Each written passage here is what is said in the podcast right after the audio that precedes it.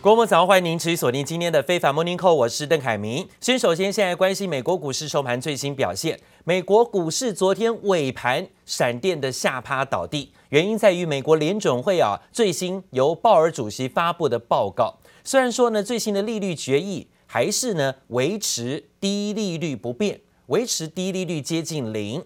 但是呢，在这里要持续的对于每个月一千两百亿美元的资产购买的速度没有改变，这都是呢鲍尔主席很鸽派的言论。但是呢，随后在记者会上哈、啊，突然提到，他说呢，他看到了美国股市还有其他地方出现了一些泡沫。此番言论使得美国股市最后十五分钟急杀下趴啊，道琼指数呢最后是应声翻黑。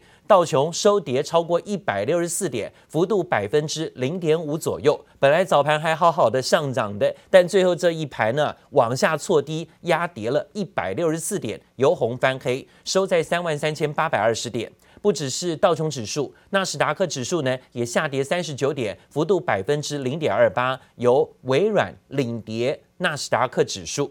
在费半指数昨天跌幅比较重，超过四十七点，幅度有百分之一点四六，收在三千一百七十八点。S M P 五百种指数最后小跌作收，但是呢，看到昨天就是因为联准会主席鲍尔似乎对于美股看到一些泡沫的这种说法，让股市都下趴倒地了。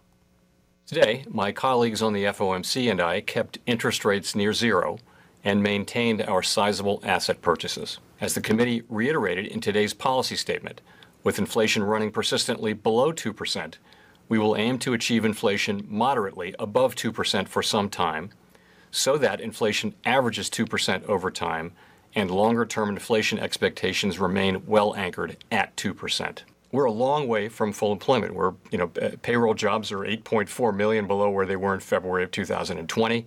We've got a long ways to go. 当外媒记者提问，诸如呢，像包括 Gamestar，还有包括狗狗币的暴涨，是否呢对于金融稳定性构成威胁时，鲍尔主席不讳言的说，在资本市场上确实看到了一些泡沫。他说他看到泡沫了，这引发市场担心。不过联准会今天公布的会议决议还是维持现有的超低利率政策，承认经济正在加速发展。暗示风险降低，但是拒绝放宽所谓的宽松货币政策。现在呢，透露啊，联准会希望能够看到更多经济复苏强化的证据，才会考虑放宽支持的力道。联准会声明也表示，美国就业市场跟经济有在增强。对于通膨的上升呢，负责制定政策的联准会官员则是会把它归咎于暂时性的因素，还不至于呢认为今年通膨的上扬。会达到升息的程度。苹果电脑公司公布了最新的财报，盘后公布上一季财报营收跟获利都优于华尔街的预期，各项的产品业绩连续两季交出了两位数的成长。而受到关注的是 iPhone 的销售成长有百分之六十五点五，这激励了盘后股价向上跳升，涨幅超过有百分之四啊。这苹果上一季的营收来到八百九十五点八亿美元，高于分析的预期七百七十三亿美元，这比去年同期成长了有百分之五十三。EPS 是一点四美元，同样优于预估的零点九九美元。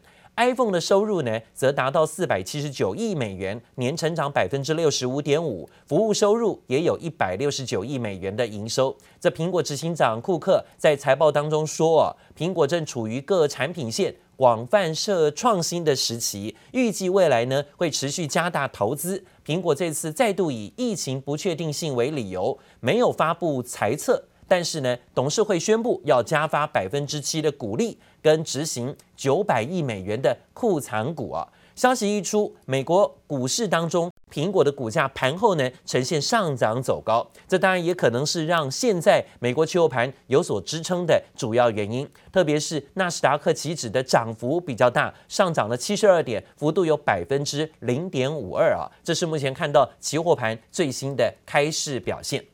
那另外讲到了美国总统拜登将会在今天台湾时间早上九点钟要发表最新的会议报告，而且呢会登上国会的联席会议发表演说，这是他就任总统后第一次的国会演说。白宫发言人说，拜登会谈论就任一百天的回顾跟前瞻，并且提出呢大胆的美国家庭基础建设计划。除了内政呢，拜登也预期在国会演说当中会谈到俄罗斯跟中国之间的关系。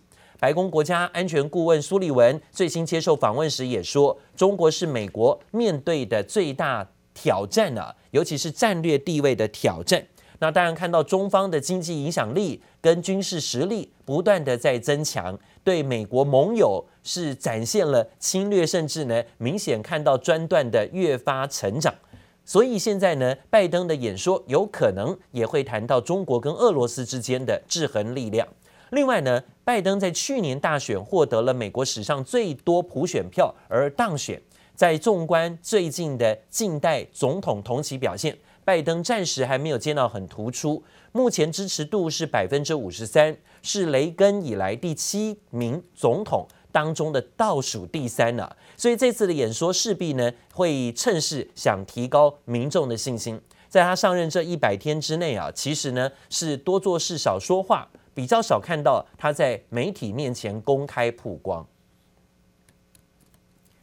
讲到了美国总统拜登将会发表他上任之后首场的国会联席演说，这次演说呢也至关重要，因为呢他会不会提出所谓的第三套经济刺激方案，就是美国家庭计划的细节。这次呢继一点九兆美元的纾困方案跟二点三兆美元的基础建设计划之后，拜登又推出第三套的经济刺激方案。而这项规模有一点八兆美元，这次呢是着重在家庭当中，包括儿童照顾跟教育。不过为了替美国家庭计划筹措财源啊，他把脑筋动到了有钱人、高所得者要开征富人税，不仅打算呢要把所得税最高税率由现在的百分之三十七调高到百分之三十九点六。此外呢，针对年收入超过一百万美元的家庭，拜登也准备把现行的资本利得税最高税率从百分之二十调高到百分之三十九，非常高哦，从二十趴调到快要四十趴，几乎是多了一倍啊。但是大家也知道，这些有钱人啊，想办法一定也会避税了哈。这可能这是有钱人呢通常都懂的一套啊。所以呢，要从百分之二十趴拉高到百分之四十的课征税率。到底行不行得通？还有真的效果如何？那就端看未来拜登政府呢有没有持续的落实，还是说只是说说而已啊？而拜登端出了这项最新经济方案，可能会引来的反弹是包括共和党的反弹，他们抨击啊，拜登推出的财政刺激计划已经让联邦的支出大为破表。几乎都快要破产了。对于呢，拜登要对企业跟有钱人加税，也是呢持反对的意见。这一点呢，是未来他要面对的新挑战。好，另外呢，则看到最新消息，这今天啊，这个《华尔街日报》的报道也让市场呢是为之震惊。外传呢，大陆官方正在调查蚂蚁集团去年股票上市的计划，为什么可以快速的获得批准？而这一波调查。着重在阿里巴巴创办人马云跟重要的政府人士之间的关系，而在调查结束之前啊，马云不准离开中国大陆。今天《华尔街日报》斗大标题说到这一件事情：That kind of direct intervention by a national level leader in what is effectively a kind of commercial process. It's not like you would necessarily see something equivalent happening in the U.S. Regulators also launched an antitrust investigation into Alibaba, saying the company abused its dominant market position, forcing some sellers to operate only on its platforms. Alibaba didn't comment on the allegations, while Ant said it appreciated the guidance. 消息人士透露，北京当局今年初就展开调查。去年第四季，蚂蚁集团先是以惊人的速度推进 IPO，并且获准在科创板上市。当时啊，估值超过人民币两兆元。 然而啊，在十一月五号上市前夕呢，它的 IPO 居然临时遭到终止，市场震惊。大陆国家市场监督管理局四月十号就宣布，要对阿里巴巴集团在大陆境内的网络零售平台市场要实施二选一的垄断行为，处以人民币一百八十二亿的天价罚款。四月十二号呢，蚂蚁集团再度的被金融监管部门约谈，要求对整改方案呢进行深入的、有效的整改跟了解。这项调查着重在马云跟部分重要的政府人士之间的关系，未来可能有哪些地方官员甚至中央官员受到牵连，也是备受外界瞩目。另外，马云也被下令在蚂蚁集团完成监管机构所需要要求的整改之前，不准离开中国大陆。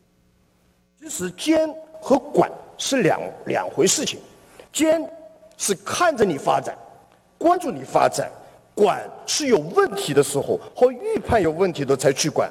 但是我们现在管的能力越来越强，监的能力。明显不足。阿里巴巴集团创办人马云在蚂蚁集团原定十一月五号于上海和香港上市之前，大方评论监管的定义。当时这一起众所瞩目的全球规模最大 IPO 却是临时喊卡。现在传出中国政府决定要彻查蚂蚁集团为何能够快速取得首次公开募股 IPO 的上市批准，而且在这一起调查没有结束之前，集团创办人马云不能够出境中国。中国大陆。或者第三方支付是呃渗透率非常的高哦，光蚂蚁在中国的这个第三方金流的一个市占率就高达五成，好，等于是说几乎。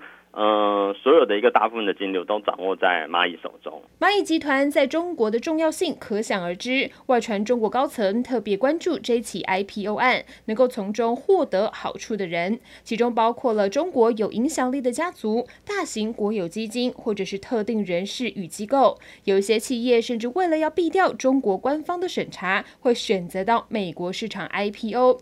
根据金融市场平台 Dealogic 数据显示，从今年初一直到四月二十五号，中国企业透过 IPO、后续股票发售以及可转债的发行，在纽约证交所和纳斯达克交易所筹资多达一百一十亿美元，而其中 IPO 募资的金额就占了六十六亿美元，创下历年同期的新纪录，更比去年同期的规模增加了七倍之多。最大的差异，我觉得是在整个呃市市值的一个估值的部分哦。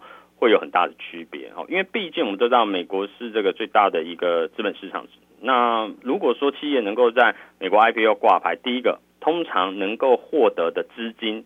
它会相对于可能在上海、香港做 IPO，可能会来得更多。分析师观察，企业在美国 IPO 不仅市值提高，知名度也跟着攀升，同时还能够获得美元外汇，有利于企业的资金调动。